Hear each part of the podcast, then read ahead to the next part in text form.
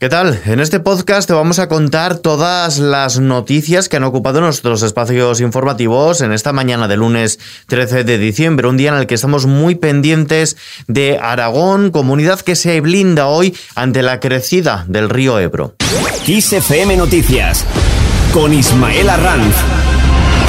Aragón ha reforzado las medidas de prevención y seguridad ante la previsible gran avenida del río que ya nega más de 5.000 hectáreas de la Ribera Alta. 55 vecinos del municipio de Novillas están desalojados.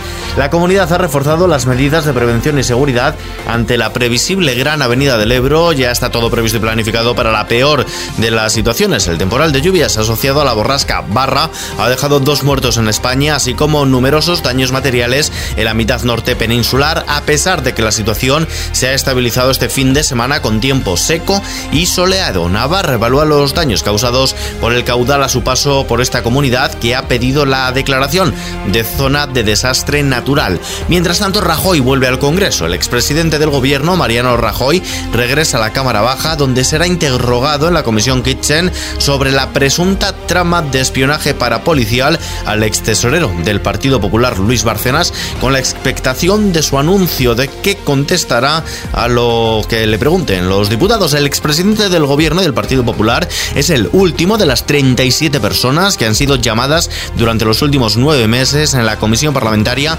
que se abrió para indagar en las responsabilidades políticas sobre la presunta trama urdida desde el Ministerio del Interior para espionar y robar documentación al ex tesorero del Partido Popular, Luis Barcenas, que pudiera ser comprometedora para el partido.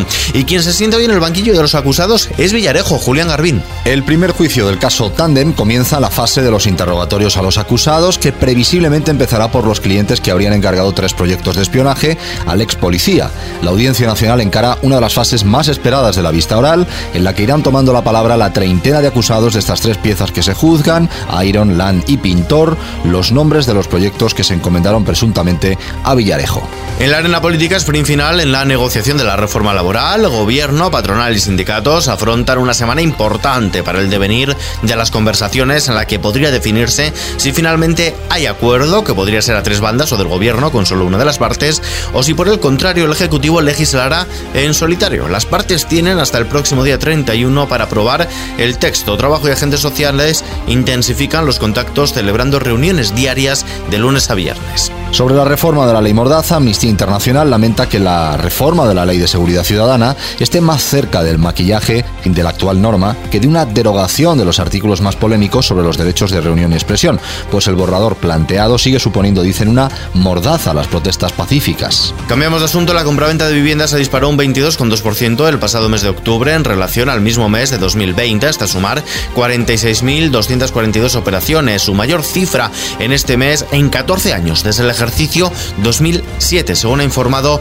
el Instituto Nacional de Estadística. Con el avance interanual de octubre, la compraventa de viviendas encadena ocho meses consecutivos de tasas positivas. Sin dejar la arena económica, la luz se dispara hoy lunes. Tercer precio más alto, 268,21 euros el megavatio hora, lo que supone una subida de más del 4% respecto al precio fijado para ayer. El precio máximo hoy se registrará entre las 8 de la tarde y las 9 de la noche, cuando será de 315,43 euros el megavatio hora. Y las primeras vacunas infantiles llegan hoy mismo. Las comunidades autónomas ya tienen todo listo para comenzar el próximo miércoles a administrar la vacuna pediátrica contra la COVID. Hoy lunes llega primera, la primera remesa de 1,3 millones de Pfizer para niños de 5 a 11 años. Con esta información lo dejamos por ahora. Información totalmente actualizada en todos los boletines informativos de XFM. Hasta mañana.